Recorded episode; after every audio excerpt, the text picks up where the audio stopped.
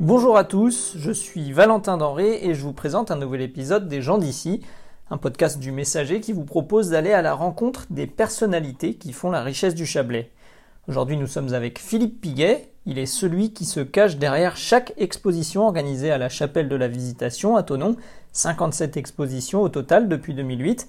Il nous expose sa vision de l'art contemporain et comment, à travers ses nombreuses activités, il s'efforce de le rendre accessible à tous. Bonjour Monsieur Piguet. Bonjour. Donc on est euh, à l'arrière de la chapelle de la Visitation, un lieu euh, que vous connaissez bien et que vous, vous, avez beaucoup animé depuis quelques années. Et euh, est-ce que vous pouvez d'abord nous expliquer un peu quel est le parcours qui vous a mené jusqu'à cette chapelle à Tonon, dont vous êtes le commissaire d'exposition, hein, c'est bien ça? Ce qui m'a amené ici à Tonon-les-Bains, c'est en fait la directrice du service culture et patrimoine qui s'appelle Nathalie Renaud qui avait, euh, que j'avais rencontré dans le cadre d'une activité que je menais au début des années 2000, euh, enfin pendant les années 2000 d'ailleurs, parce que j'ai fait les deux à un moment ensemble. Et un jour, elle m'a dit, vous savez, nous à Tonon, on a un espace qu'on voudrait mettre un peu euh, aux normes professionnelles. Euh, ça serait sympa si vous pouviez venir pour nous donner des conseils. Je suis venu, et, euh, et j'ai vu un lieu qui était quand même plutôt euh, saillant et avec euh, une envie municipale de faire euh, vraiment un travail très professionnel. Comme elle a vu que je, trouve, je réagissais positivement à cet espace, en n'ayant que des, des, visions un peu positives, elle m'a dit, mais si ça vous intéresse, faites un projet. Bon, voilà, j'ai fait un projet. Elle avait déjà aussi demandé à quelqu'un d'autre de le faire. On a été en candidature et puis euh, c'est mon projet qui a été retenu. C'était en 2007. Et j'ai entamé la programmation en 2008 au rythme de 4 expos par an. Donc c'est la 57e, je crois, euh, en ce mois d'octobre euh, 2022. Ça fait un, un, bon rythme quand même, 4 ouais, expos. Oui, c'est pas mal. euh, comment ça se décide justement d'accueillir euh, les œuvres de tel artiste ou tel thème?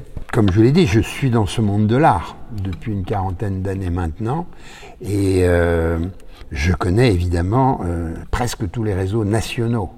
Euh, le travail d'un critique d'art, enfin en tout cas la manière dont moi je conçois le travail du, de critique d'art, c'est d'accompagner les artistes euh, pour euh, faire valoir leur euh, œuvre, faire valoir leur démarche de création. Donc moi je passe mon temps dans cette fréquentation des artistes, que ce soit des visites d'ateliers, euh, que ce soit des euh, euh, visites d'exposition, ici et là.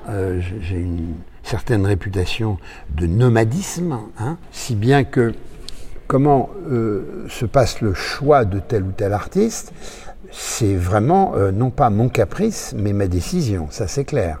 C'est-à-dire que le principe sur lequel on travaille ici à Tonon, c'est euh, par année, donc quatre expositions, une par trimestre, euh, aux quatre saisons on va dire, et je l'aborde avec une sorte de vision un peu euh, générique sur un thème plus ou moins ouvert, plus ou moins large.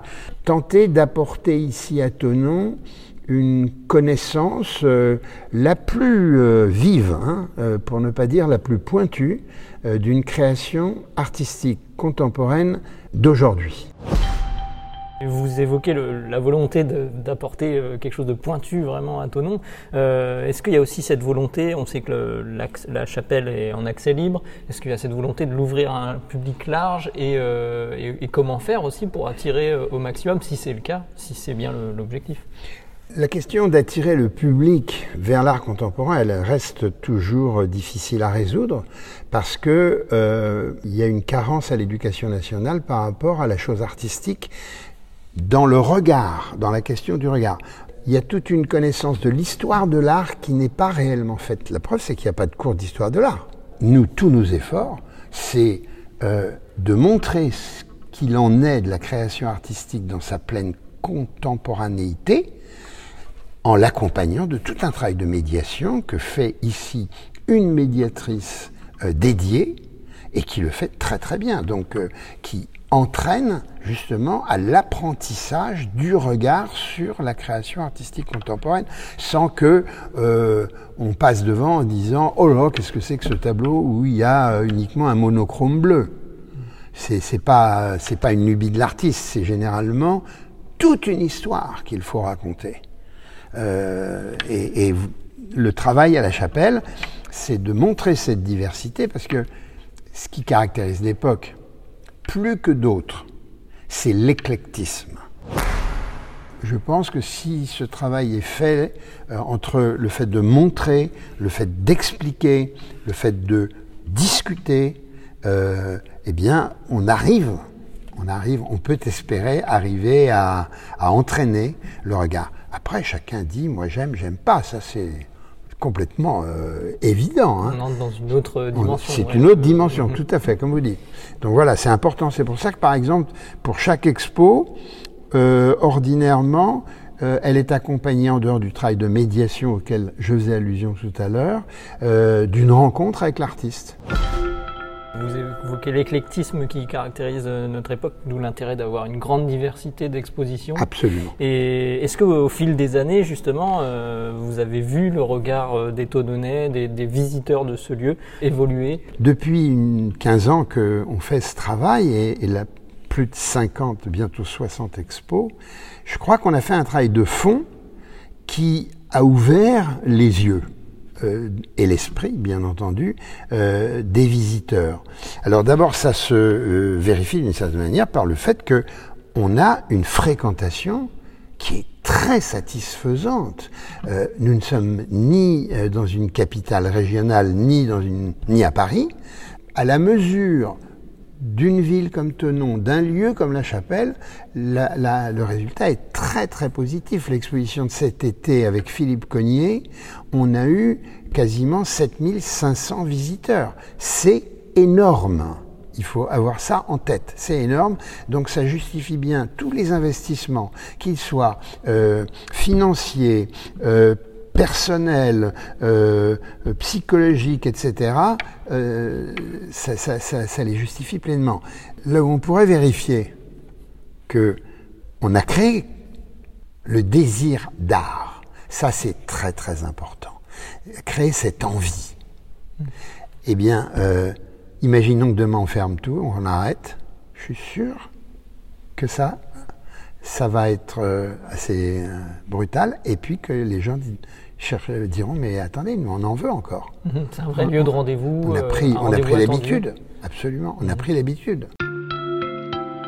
Il a été annoncé que vous faites don aussi d'une collection, euh, enfin d'une partie de votre collection personnelle, des estampes euh, estimées à 35 000 euros. Alors, qu'est-ce qui a motivé euh, ce choix? Est-ce qu'il y a aussi, on, on voit qu'il y a une volonté de partage justement de, de l'art? Mmh. Est-ce que vous pouvez expliquer la oui. motivation de ce choix? Dans euh, le parc des euh, instruments et des objets culturels en relation avec la création artistique, il y a évidemment les musées, il y a les centres d'art, il y a toutes les interventions qu'on peut faire dans la rue.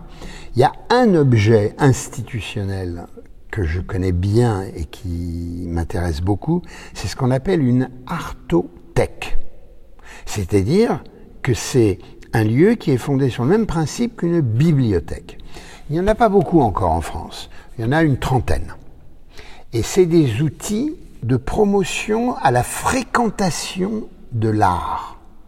Par le biais tout simplement d'un emprunt qu'on va faire suite à s'inscrire sous la forme d'un abonnement comme dans une médiathèque, d'un emprunt, non pas d'un livre, non pas d'un disque, comme ça c'est, ou d'une vidéo, mais d'une œuvre d'art. Une œuvre d'art, pas, pas une copie d'œuvre d'art, une vraie œuvre d'art. Alors, cet objet dit artothèque, il s'est développé depuis maintenant une quarantaine d'années de manière assez efficace sur tout euh, l'Hexagone. Il y a des artothèques qui sont vraiment des lieux euh, quasiment euh, à dimension muséale, si on veut dire. Mais euh, donc voilà, c'est un objet, moi, que je trouve euh, tout à fait exemplaire pour l'apprentissage de cette culture, de cette... Vous savez, tout ce qui est de l'ordre de la culture, c'est de l'ordre d'une fréquentation. Donc, constituer un fond et mettre à disposition ce fonds pour ceux qui voudraient emprunter pendant trois mois euh, une lithographie euh, de Picasso, je dis ça comme ça pour qu'on comprenne, mais ce ne sera pas Picasso parce que ça, ça coûte cher et c'est compliqué. C'est comme ça qu'on va, se, va se frotter à l'art.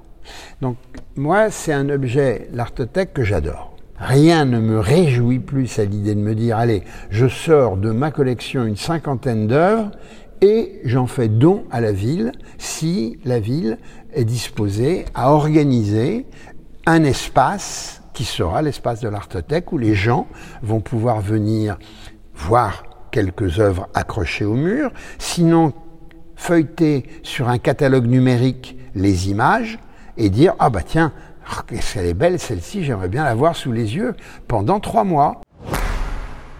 C'est un geste que j'ai envie de faire. Euh, dans une certaine manière aussi de, de retour. Euh, les bains ça fait 15 ans, 56 expos. Euh, ça m'a permis aussi de faire un travail. Et ce travail m'a permis de grandir, comme euh, tout travail.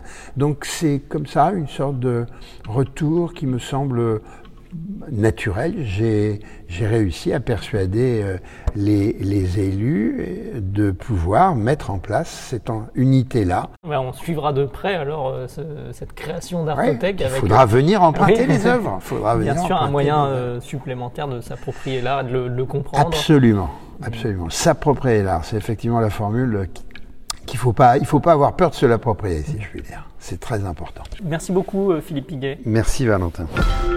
Vous venez d'écouter un épisode des gens d'ici, un podcast du Messager.